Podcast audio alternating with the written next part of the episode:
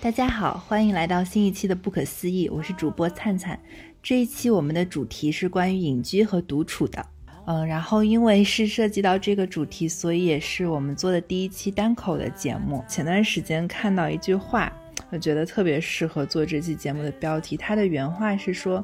呃，写诗或者成为诗人不是我的野心，而是我独处的方式。然后我就想到说，其实因为我们都认为隐居是一个需要很多很多外在条件的事情，就比如说你要有呃舒适的住处啊，就并不是说心远地自偏，然后你要就是可以养活自己。但最主要的就是物质上和你生活自理上的这些问题吧，就是很多就我们日日常就包括我自己也认为，就隐居是要有一个很大的就是这种物质前提在的。然后，但是我又发现，其实你像很多人现在的都市隐居生活，就是嗯，可能有也有也有宅文化的这个成分在，就是你自己能够在家里自得其乐啊这样子。然后也是蛮普遍的一个现象，这里就要说到，就是我们现在很多人就是，嗯，其实是有可以打引号的都市隐居，就其实大家比如说独居生活中啊，与自己相处过程中遇到的一些问题。然后呢，呃，首先我就呃做做几本书的这样的分享，因为关于这个话题呢，呃，也想起原来读的几本书，觉得能够。呃，很好的就是解释和分析一下这个问题，然后也可以做一些相关的反思和引申吧。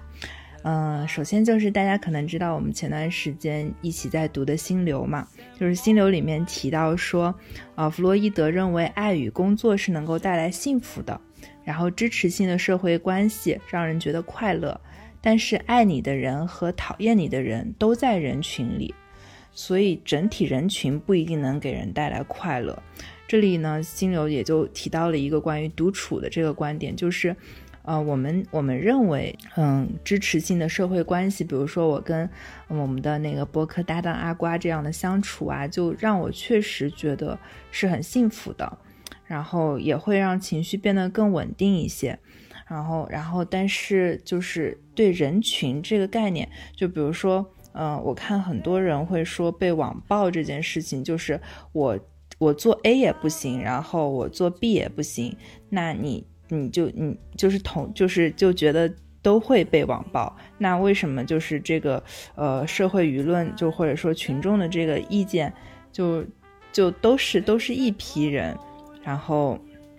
为什么会变成这个样子？然后，但其实这里面就有一个很大的逻辑点，就是说，呃，但是骂你的人并不是同一批人，就是爱你的人和讨厌你的人都在人群里。当意识到这一点的时候，我虽然虽然没有经历过这样子，没有真正经历过这样子的事情，呃，但是觉得当意识到这一点逻辑的时候，会觉得可能就因为人是没有办法教育市场的嘛，那你是不是只要找到自己接受接受自己的那一群观众就可以了？啊我觉得这个观点还不错，然后心流里面还有一一个点是想提的，就是说关于也是关于创作的一个点吧，就是，但这个是在是从心心流的一个别人写的序言里面就提出来的一个爱因斯坦当时说的一句话，就是说，呃，进入科学殿堂的有三种人，一种人呢是智力超群，来到这里就是为了出人头地，然后第二种人。就是做科学研究对他们来说是一种享受，但是呢，爱因斯坦说，就是科学的殿堂之所以存存在，并不是因为这两种人，而是因为第三种人。第三种人走进科学殿堂是出于对世俗生活的厌倦。然后这里为什么会就是跟心流这个点有关系呢？因为其实心流。的一个就是重要观点，就是说精神伤嘛，就是你内在的无序和混乱，就是通过一些怎么样的活动能让自己内在变得更有序。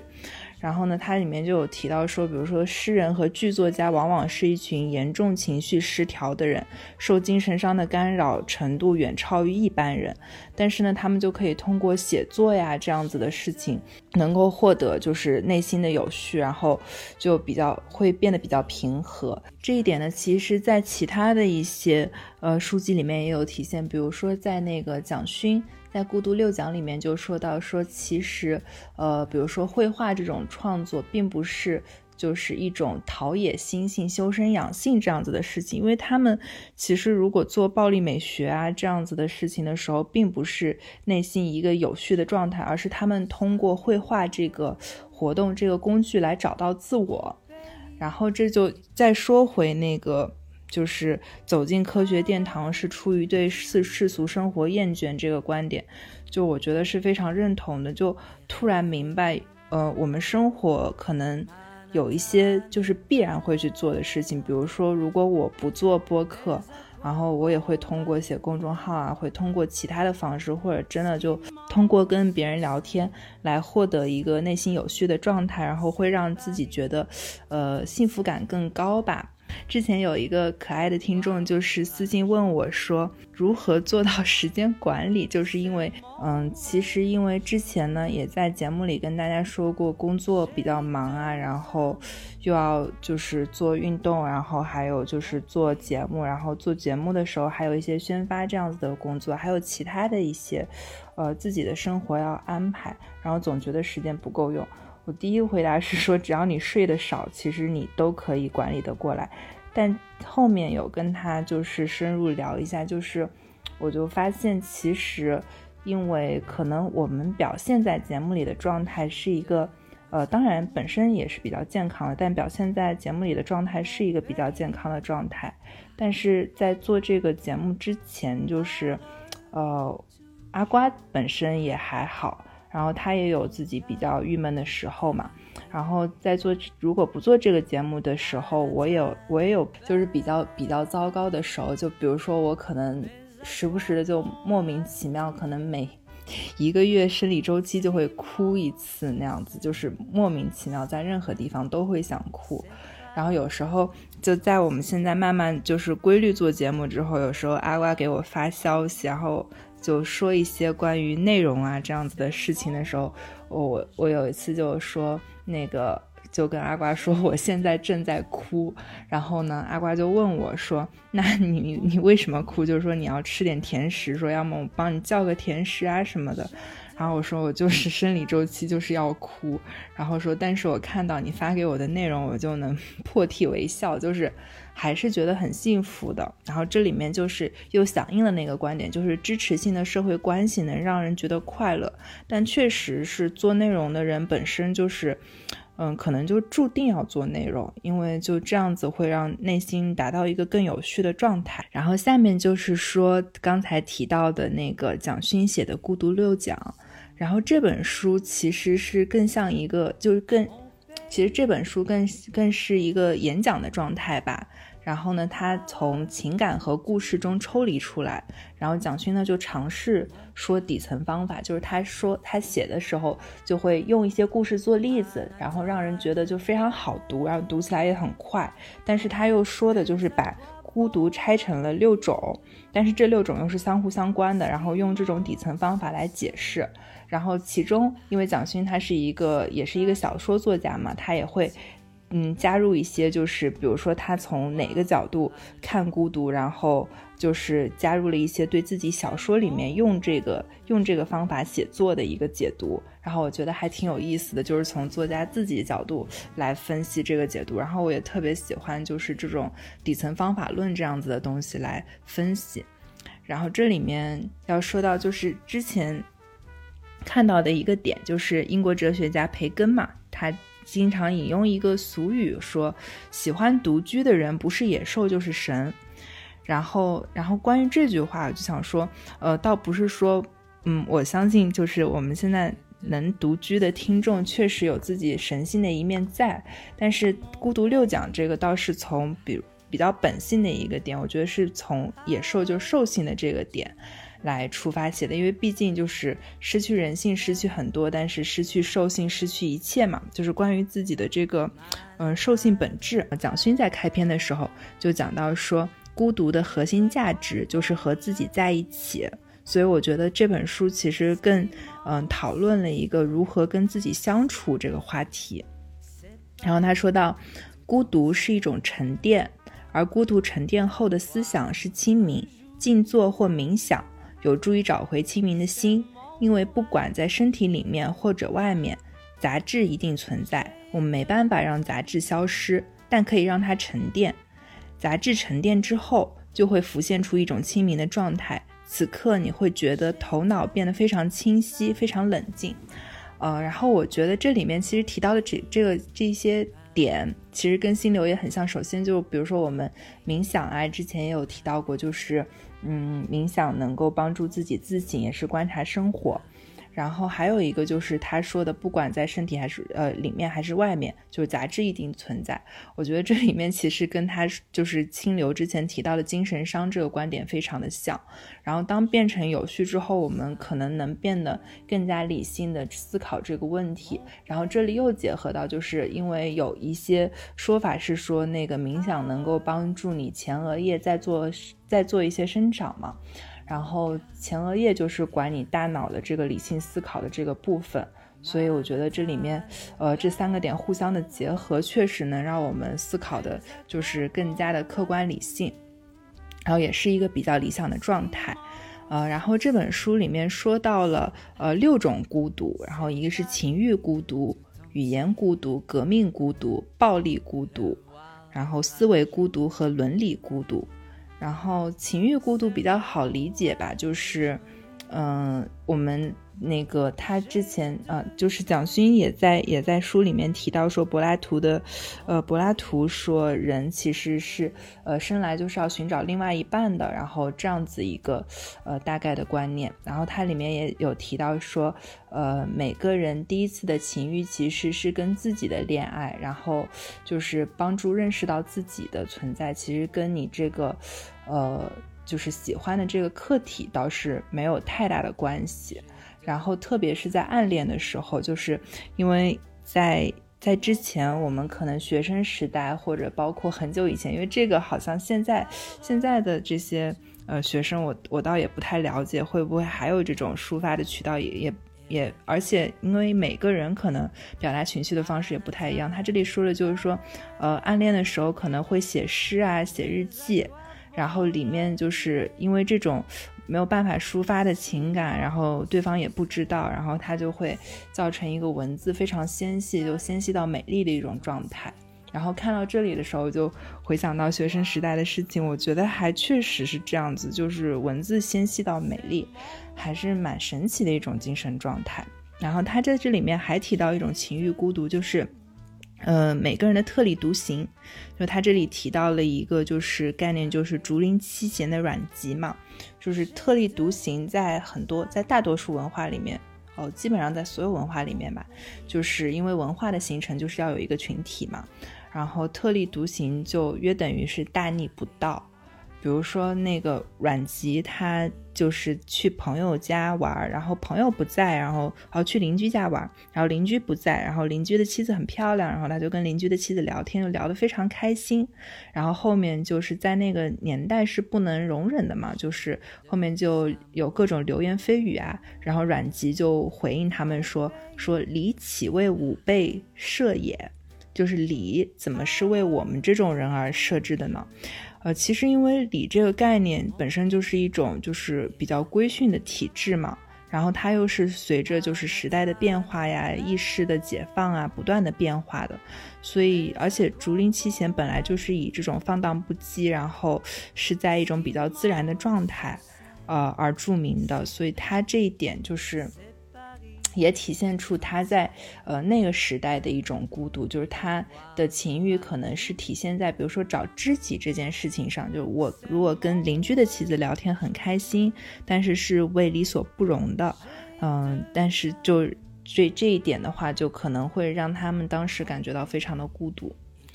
然后第二个点就是说语言孤独。然后他这里面提到一句话，就是说每个人都急着讲话，然后每个人都没有办法，都没有把话给讲完。因为就话会经常的被打断，然后也不能被好好的聆听吧，呃，这一点我在做播客的时候其实体验的非常深刻，就是，呃，特别是在做播客剪辑的时候，就我经常会 发现自己就是很想说一个点的时候，我就一定要很快啊，或者怎么的时候把它给说完，然后也会就是打断别人说话，然后就听的时候就会发现，哦，原来我这里。把别人把对方的话给打断了，然后对方可能本来要说一句什么话，本来有这个苗头，但是因为我太紧张，我就赶着去接一个话，然后又把那个苗头给掐灭了。就是每个人都急着讲话的，每个人都没有把话讲完，包括我自己本身表达的时候也会有说到开心的时候，但是为了让这个时间线逻辑线，然后就把自己的话给掐掉了那样子。我觉得这一点在回听自己讲话的时候。还蛮有意思的，就是我觉得大家都可以去体验一下这个点。还有一个方法也可以体验到，就是呃，我有一次反思，就是跟朋友反思，跟别人就是争吵，然后呢，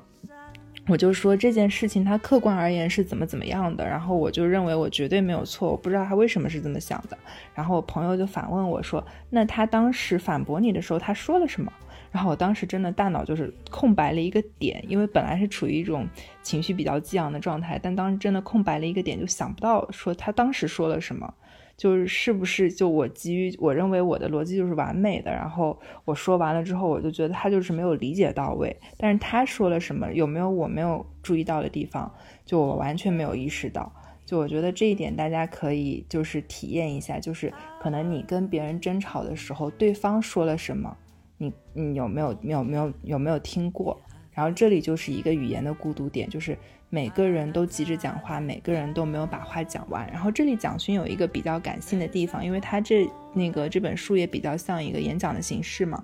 然后他有一个比较感性的地方，就是说他就是会想去给那些呃深夜深夜电台的那些来电的观众，就是。对话打断了，那个被打断对话的观众再去回拨一个电话，好好听一下他们到底想表达什么，就做一个好的听众，这样子，嗯，所以就是做一个好的表达者跟做一个好的倾听者都是不容易的一件事情，并且，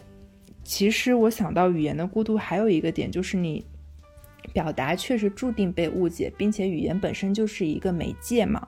嗯，不同的语言就是你。注定了这个表达就是会有，呃不同的效果。然后我们本质上，因为我们可能是用这种中文字表达，然后呢，在降临那个小说里面也说到，就是用一种数学公式啊、物理公式这样子的表达，也是表达。然后每种不同的语言表达，其实本质是想说出你自己内心想的这个想法，然后只不过是媒介不同。但所以本身就是本质上语言其实是孤独的，就是因为它是一个。呃，媒介，然后他是希望被理解，希望被看到这样一件事情。然后第三个其实比较热血，他说的是革命孤独。然后书里原话是说：“我会把革命者视为一个环抱梦想的人，而梦想是在现实里无法完成的事情。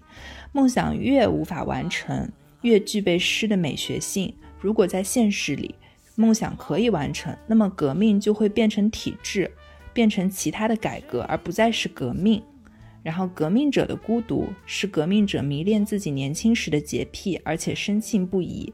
那这句话写的蛮有诗意。本身他，哦，当然这本书因为蒋勋之前也写过谈美啊这样子的事情，然后他写的一系列关于美学这这些，呃，内容其实读起来都还蛮舒服的。当然，我发现就是我读这本书的豆瓣记录应该是在六年前。我在回想起来的时候，就是发现里面很多东西完全没有读懂，但当时可能就是纯粹感受到这种呃交谈式的这种语言的美，然后它本身就是这种谈美的这种姿态在嘛，然后就很喜欢这种比较儒雅的这样的对话者。然后再看的时候，就发现里面还有一些框架骨架这样子的东西，嗯，我觉得还是蛮有意思的。然后他从他从一个他会从那个美学的角度来讨讨论，就是革命孤独，还有包括你各种孤独的这个点，就是呃，包括说你的革命无法完成，然后就是梦想无法完成，就越具备诗意的美学。然后这个美学这一点在后面这个暴力孤独这里会做一个更深入的这样的探讨，因为它这里面就讲到一个暴力美学的事情嘛。然后为什么会有暴力孤独这个观点呢？主要是因为暴力的形式会伪装成另外一种情感，就是你暴力和爱其实是两种极端，但是会同步出现，就很可能会同时出现，就是暴力美学的存在。嗯，我们之前特别推、特别强推的一个动画片，也是我最喜欢动画片，就《Rick and Morty》。然后《Rick and Morty》里面的 Morty，他们在一些就是一有几集里面就体现了说，Morty 他本质是很暴力的一个小孩，就是 Morty 他更像一个正常人，然后 Rick 他就是一个多智近妖的科学家嘛。然后但 Morty 就表现出就是，呃，他虽然爱他的外公，但是他是一个就是生来暴力。就是他在比如说，呃，就是酒精啊或者一些科学物质的作用下，然后到一些奇奇怪怪的星球，就可能本身那个星球就以暴力为荣啊，他就会就这一面就会展现出来，甚至就是 Morty 他是会可能冲动，然后不小心射杀他外公那样子，就这种就是他这种科幻动画暴力元素确实是有在，然后然后暴力之所以就是美学这个点就是其实比较接近人性吧，就美学跟兽性我觉得是。呃，相辅相成的，就是因为美是就是你自己兽性感知到，当然也有后天教育到的美，但是必须是跟你自己内在比较相连接的，然后你才会觉得美。然后，然后这个孤独六讲里面就说到说，呃，弗洛伊德说性是人最大的压抑，但是其实暴力也是人的压抑，就是，呃，人天生就是会有一个暴力的情绪在。然后在孤独六讲这本书里面呢，我能够感受到，可能蒋勋在这一面对于暴力的成分和描写，对于暴力美学呀，包括他说什么，呃，劫肠杀人这样子的，呃。这样子的场景的描绘，然后他应该是比较乐在其中的，但是，呃，我确实不是还还不能够就是 get 到就是西方的这种暴力美学的，包括懂就是，但我确实就是还不能 get 到就是呃暴力美学，包括在战场上啊或者一些就是运动或者影视剧里面这样子的点，然后但我能够理解就是暴力或者是说情绪的一种暴躁吧。就可能从情绪的暴力，我能够理解一些，就是它可能是一种压抑的表达。然后它这里面讨论到一个比较有意思的点，就是说，呃，暴力的正义性在就是其实取决于角色的转换，就是在战场上的暴力又不认为是暴力了，而是认为是一种英雄。然后他这里面就提到说，司马迁说侠，就是说侠是以武犯禁，就像就这里就想到说《庆余年》里面。有一个特别热血的话，就是说大局不能杀你，我来杀。然后这个这件事情其实就比较有意思，就是我们现在可能很多影视作品，包括很多节目啊，内容创造上非常敢于聊性这件事情，但是因为暴力这件事，跟制度啊、改革啊、跟政治啊这些都相关。因为就我们就不能够就是很敞开来讨论这个点，其实它是一个比较禁忌的这样的讨论。然后这里要说一下，就是司马迁的那个《史记刺客列传》，其实它里面关于很多革命者的讨论，就是它是有一些暴力美学的成分在的。然后呃，暴力孤独这一篇，它最后就是最后落立足点是在于性善论和性恶论。然后这里没有明确的观点吧，但是我自己是更偏向于说，就是呃，我并不偏向于任何一种观点，就是偏向于说人生来应该是空白的，然后性善和性恶就是荀子的人性本恶啊这些观点，还有人性本善啊这些观点，其实应该是取决于就是基因的赋予和后天的教育。基因赋予确实因为你情绪暴躁啊这些，就是会让人更。就是更难达到某些某些程度，然后后天的教育，我觉得占比较大的成分吧。就是本来每个人都是一张白纸，然后看你怎么样写它。嗯，然后就是要说，呃，思维孤独，就是思维孤独可能比较好字面理解。然后有一个比较比较京剧的一句话里面提到，就是说结论就让思维失去了意义。因为我们其实，在学习的过程中很善于背公式的结论啊，然后其实。很多时候缺少了思考的过程。然后这也当然是一个效率比较高的办法，因为不是每个人都可以就是就是去推导一加一为什么等于二啊。然后我们只要记住这个结论可以，然后用这个工具可以再去做更后面的推导。但是确实很多本质上的问题就是，呃，结论让我们失去了，就是失去了之前的那部分的思维。所以说结论让嗯思维失去意义。然后最后一个点就是最后一个孤独，他说的就是伦理孤独。然后这一点就呃不展开了，大家想就是比较好奇的可以去。读一下《孤独六讲》这本书，因为还是比较好读的一本书吧。然后，呃，如果你在，如果你也在那个探讨这个孤独这个话题的话，其实我觉得这本书挺能有一个让你呃直面看到。然后，首先他告诉你。那个他是怎么回事儿，然后告诉你也没有事儿啊，就是每个人都孤独，然后本质上就是孤独跟自己相处啊这样子，然后最后就是我会觉得确实是茫茫宇宙中一个回音吧。然后我高中的时候我们开始学苏武牧羊嘛那篇课文，然后我就会觉得，呃，苏武牧羊其实是一件挺浪漫的事情，就当时想到一个大男人跑到很远的地方，然后就去放羊。那样子的隐居生活，然后当时就想着哪一天写作文一定要用一下这个词，还挺有意思的。然后今天想专门提一下，我觉得就是苏武牧羊，当然他肯定是不愿意的，但是确实就是有一种就是白茫茫的那种世界，然后就是一无所有，然后又前途无量。当然他当时可能并没有什么前途无量这种，但他是一个很隐居，也不是隐居吧，就是一个。挺挺挺有意思的一个状态，我觉得这个场景时常的能在我脑海里回想起来。然后这里还有说到说到孤独，就想说到，嗯，每个人的表达是不是期待有一个真正实体的，呃，观众或者听众这样子的话题。我前段时间看了一篇说，就是特别天才。写的一个小说集，短篇小说集叫《夜晚的潜水艇》。我看现在很多，呃，文章都在推。然后呢，豆瓣评分九点一分，是陈春成的。首部短篇小说集，然后这人是还是一个九零后，然后我看了真的还蛮天才的，然后他也是带着 产品经理的思维做这个小说集，就他一个一个短篇加一个中篇再加一个短篇，这样读起来完全不累，然后能一口气读完的这种感觉。然后它里面有一篇我就特别想提，就其实是关于一个才华讨论，叫做传才笔，然后呢。他是说，呃，一个作家，然后他做了一个梦，然后梦里一个神仙给了他一支传彩笔，然后说，呃，如果我给你这支笔，然后你就可以写出世界上最好的作品，但是没有人可以看见，你还愿不愿意要？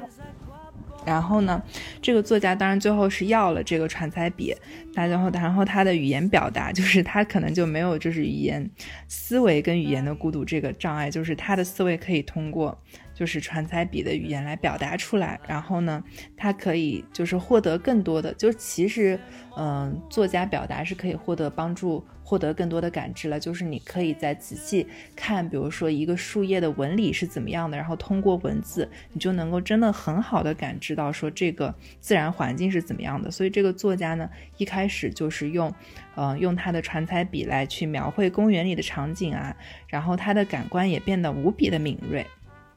但是就确实是没有人能够看到，然后他就只只能够自己欣赏，然后他就会觉得世界上其他的作品，然后他原来的作品都毫无意义，然后就是就不好看了，也不是毫无意义，还是有一些价值在，但是就没有那么好看了。然后他因为就是通过传彩笔的这个写作，他的内心又变得无比的敏锐，就像说我们可能。呃，作家诗人的就是 这个精神上后，或者对这种情绪的感知就非常的敏锐，然后就确实对他的就是生活是有影响的，并不是说他敝帚自珍就可以了。然后还有一个特别有意思的点就是，他就想到历史上有一个故事，就叫江郎才尽嘛。然后呢，他就认为说江淹其实他是。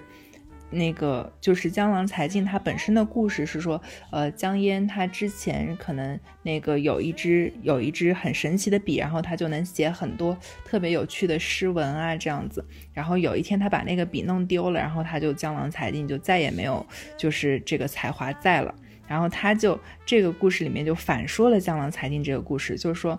曾经江淹是可以一直写很普通的诗文，就中等偏上的诗文，然后做出很中等偏上的作品。然后有一天突然就有一个神仙，像这个故事里面给那个作者一样，就是给那个作家一样，就是给了他一支传彩笔，说从此你可以写出世界上最好的东西，但是你再也没有办法让别人看到。然后他就他就他就在那个小说里面说，其实江江郎才尽的故事是这样子的，就是江郎在别人认为他才尽了之后，写出了全世界最好的作品，但是他只有自己能够看到。然后我觉得这个点特别的棒。你像《陈陈思路》的作者也是写说，我写我写东西就是为了我自己看。然后，然后《瓦尔登湖》的梭罗也是认为说，我们写日记就是要要写的更诚恳。然后，一个一个人就是最好的作品，除了一本好日记之外，还有什么好写的东西？然后我觉得还挺有意思的，就包括我自己能够很深刻的感受到这个点，就是之前也提过说。嗯，我写日记是完全为了就是自我表达，然后我觉得那个东西写的真的很好，但我不想让任何人看到。然后就包括我能够想到《月亮与六便士》里面那个，呃，就是假想高跟的那个男主角嘛。然后就是说他做出一个作品之后，他不为了让任何人看到，他画出了那幅画，然后就全部烧掉，这就是他对作品的一个表达和完成。然后我觉得这是一件特别伟大，然后也挺英雄主义的一件事情吧。就是这样子，你可以就专注，然后很诚恳的完成一部特别好的，也不是特别好，就是很专注和诚恳完成一部作品。那这个作品必然是有它就诚恳的意义在的。然后就是这又回到隐居这个点，然后下面就接下来我们会提一下，就是嗯，《瓦尔登湖》，就是这本书还没有读完。然后，但是就是很向往吧。然后就说一下对这本书的向往。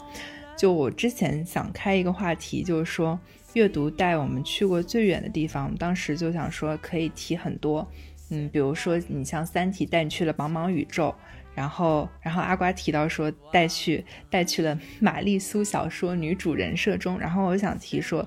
呃，这个有点意思，就是梭罗的《瓦尔登湖》就是阅读带我去过最远的地方，就是。就我目前认为是这样子的，因为它不仅仅是说去，就是波士顿瓦尔登湖那个地方到。不是多远，因为就那附近肯定也都去过玩过。但是完了的话，他的那个生活场景，他就认为说，呃，抛下一切，然后去就是丛林中生活。因为瓦尔登湖它英文原文的标题还有一个叫 Life in the Woods，就在丛丛林中生活，在树林中生活，林间生活这个状态，我觉得还特还挺有意思的。然后就是特别像我们要聊的这个隐居的话题，包括他在那个。嗯，他在那个书里原文也有说到，说，呃，人只有在很遥远的国度才能够诚恳的生活。就我觉得我们做的内容就是要真诚的表达，可能没有观众，或者说只有自己是观众，或者是说我对我的观众的，就是肖像，就是就是一幅自画像，或者是说我期待就是可能听这篇的人，就像就像我一样，然后。就还挺有意思的，并不是说，嗯，就是博得多么大的关注，只是希望说这一刻你刚好听到，然后觉得，哎，好像是这样子的，我能懂的，我能懂你，然后你表达的出来，我觉得就特别的棒，然后。再说一下对这个的向往，就是梭罗为什么会去瓦尔登湖呢？其实有一个呃说法，就是说很重要的原因是受爱默生的影响吧。然后爱默生原来在美国学者那本书里面提到过一句话，就是说那些成千上万希望同样有希望却碰到了职业障碍的年轻人还没有认识到。这个其实很像我们之前聊的说工作的这个话题。但是这本《瓦尔登湖》这本书是一八五四年第一次出版。然后我就想到说，那这么多年之前，都还有成千上万希望你同样有希望却碰到了职业障碍年轻人，还挺有意思的。然后这句话继续说，就是说，如果独立的个人不受任何控制的，完全将自己的本能作为自我的根基，整个庞大的世界就会环绕到他周围来。然后这个观点，我觉得就是能感受到一些，但其实这个跟那个爱默生他本身是超验主义的这个呃主张也是比较相关的嘛。就超验主义的核心观点是主张人能够超越感觉和理性而直接认识到真理，就认为人类世界的一切都是宇宙的一个缩影。然后这一点其实跟我们的那个一花一世界啊。蛮像，就是爱默生他的原话是说，世界将其自身缩小成为一滴露水，就是你能够在自然啊，然后这些宇宙中能够感受到，呃，很小，就是一件很小的事情中感受到整个宇宙的真相。我觉得这一点还挺有佛理的，就非常有意思。然后，然后呢？梭罗就呃，在这些观点的引导下，还有包括他自己的一些想法的引导下，就是可能放下了自己的那些职业障碍的执着，然后到那个丛林中开始，就是自己就是比较反消费主义的一些生活吧。然后他在这里面还有一些我已经读到的，然后觉得嗯很有意思的话，想跟大家分享一下。呃，首先就是一个。正确阅读艺伎，以真正的精神阅读真正的书籍，是一项高贵的活动。和当代习惯所承认的所有活动相比起来，会让作者感到更加劳累。然后我觉得，嗯，这句话我本来就特别想做成我们节目，因为我们是就阅读和浪的这个主题的这个 slogan，就正确的阅读，以真正的精神读真正的书籍。我觉得特别有意思，就是，嗯，之前听到过一句话说，你怎么样才能够做出一个完美的作品？然后，首先你要成为一个完美的人。这句话就听起来特别绝望，也很像一个那种，就是呃，像一个梗。但其实他仔细思考起来是有他自己的意思在的，就是你自己的内心完善，你的表达才能够完善，因为表达可能还在你的内心的那些就是表达工具上。会受到一些损害和缺失，最后你可能表达的是你内心中想的一小一小部分吧。然后就是真正的精神阅读真正的书籍，就这件事情确实是一项挺高尚的活动，就是就是我们自己的自己，呃，敢于面对自己内心的这种诚恳，然后再去读到一个同样以诚恳之心创作的内容创作者。嗯，我觉得是一件非常难能可贵的事情。虽然是会更劳累，但是这才是一个真正的阅读方式吧。嗯，然后呢，今天的分享就到这里啦。然后这是我们，呃，也希望大家能够在此刻当下诚恳的生活。谢谢大家。